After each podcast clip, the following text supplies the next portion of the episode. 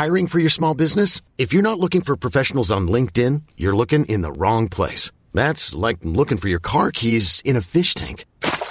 LinkedIn helps you hire professionals you can't find anywhere else, even those who aren't actively searching for a new job but might be open to the perfect role. In a given month, over 70% of LinkedIn users don't even visit other leading job sites. So start looking in the right place. With LinkedIn, you can hire professionals like a professional. Post your free job on linkedin.com slash achieve today.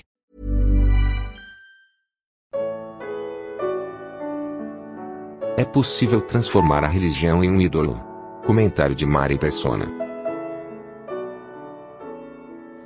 A gente costuma dizer que os judeus, quando chega a, a Bíblia chega nos tempos do Senhor Jesus, eles tinham se livrado da idolatria que havia né, nos 400 anos antes. Uh, na, no Antigo Testamento, nós vemos que a idolatria imperou no meio de Israel, do, depois dos judeus também. Mas quando nós entramos nos evangelhos, não tem idolatria. A gente olha e fala, não, está tudo certinho, não tem. Os judeus não estavam adorando nenhum ídolo, não havia ídolos dentro do templo como havia no Antigo Testamento, não havia prostíbulo dentro do templo como havia no Antigo Testamento. Então é como se eles tivessem feito uma limpeza na casa de Deus e andavam todos direitinho, agora sem idolatria.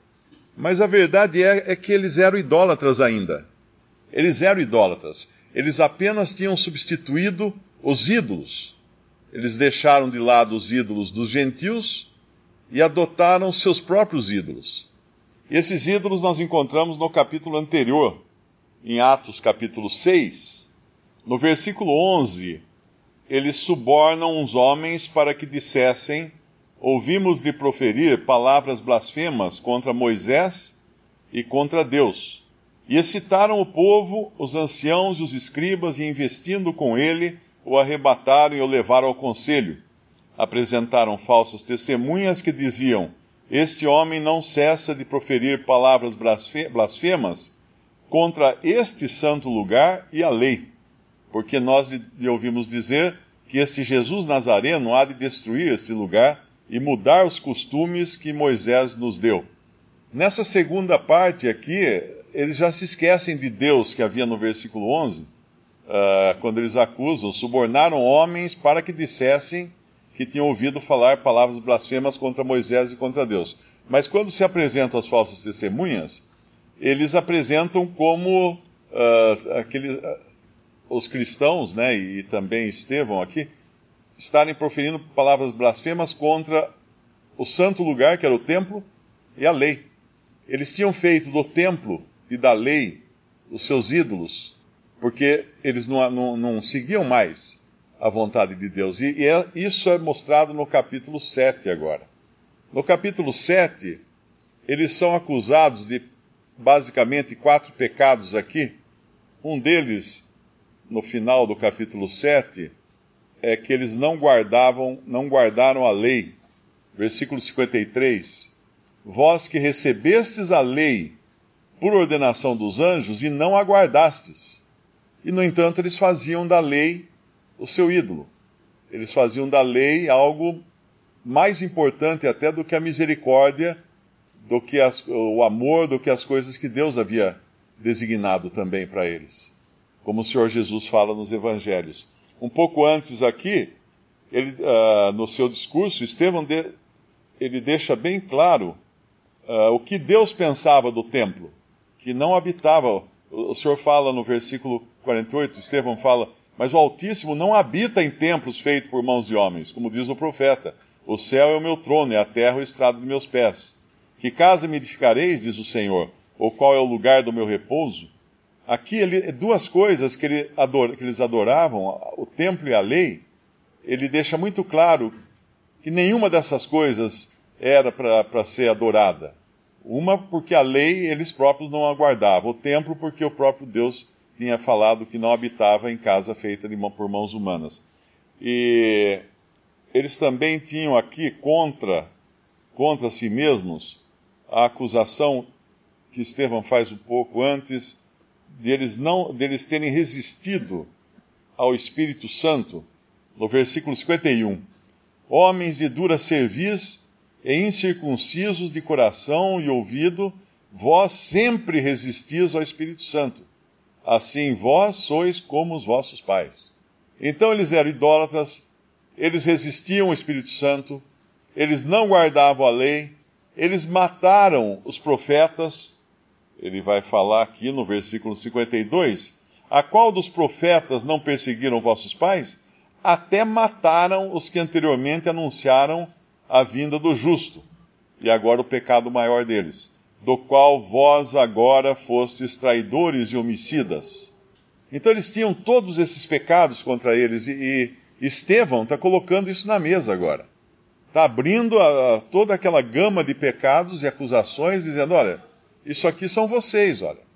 Isso aqui são vocês. E vocês estão fazendo exatamente com esse justo que vocês acabaram de condenar e matar, vocês estão fazendo a mesma coisa que fizeram com José e com Moisés. E nós sabemos que José e Moisés são apresentados aqui nessa, né, nessa, nesse relato de Estevão como figuras de Cristo. O que tinha Moisés e, e José em comum?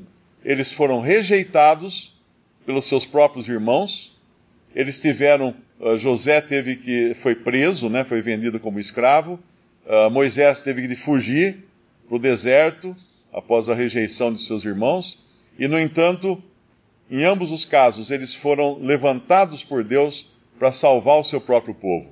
José, no Egito, uh, passando a ser o vice-rei do Egito, salvando o seu povo da fome, e Moisés depois sendo separado por Deus para libertar o seu povo da escravidão do Egito.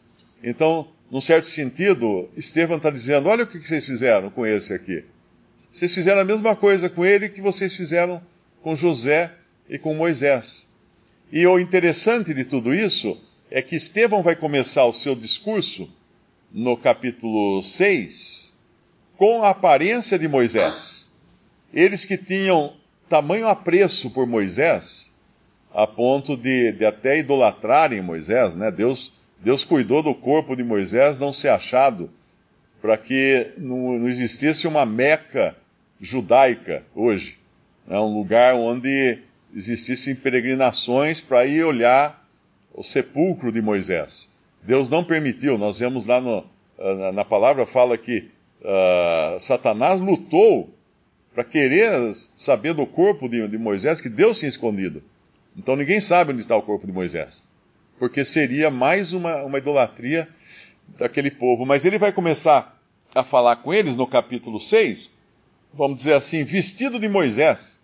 Versículo 15 do capítulo. Uh, versículo 14 do capítulo 6 de Atos. Porque nós lhe ouvimos dizer que esse Jesus Nazareno há de destruir esse lugar e mudar os costumes que Moisés nos deu. Aí no versículo 15, o que ele faz? Ele, ele aparece como Moisés para os seus irmãos ali. Então todos os que estavam sentados no conselho, fixando os olhos nele, viram o seu rosto como o rosto de um anjo. O rosto de Moisés também tinha uma aparência diferente da sua aparência natural quando ele saía da presença de Deus, porque havia um brilho no, no, no rosto de Moisés, quando ele saía da presença, da presença de Deus. Esse brilho depois desvanecia.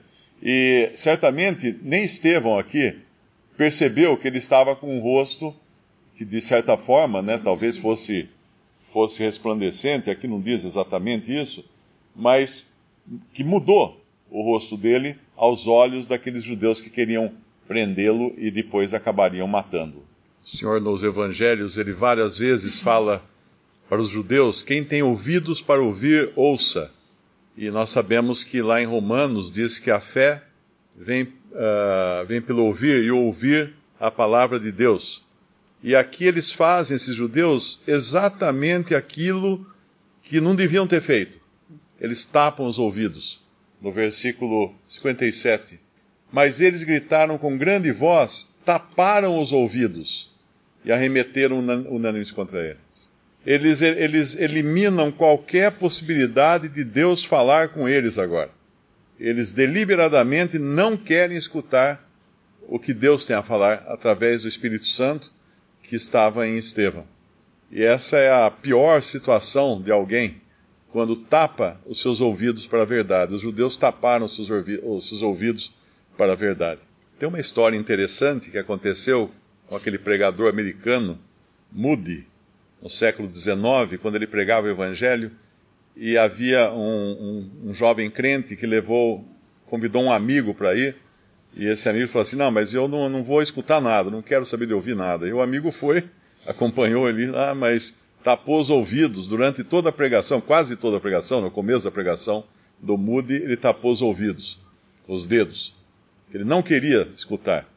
E aí veio uma mosca e sentou no, no nariz do, do jovem, e ele tirou a mão do ouvido e abanou a mosca. E naquela hora o Moody falou: Quem tem ouvidos para ouvir, ouça.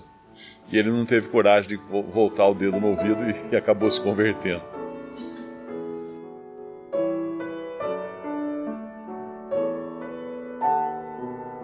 Visite respondi.com.br. Visite também 3minutos.net.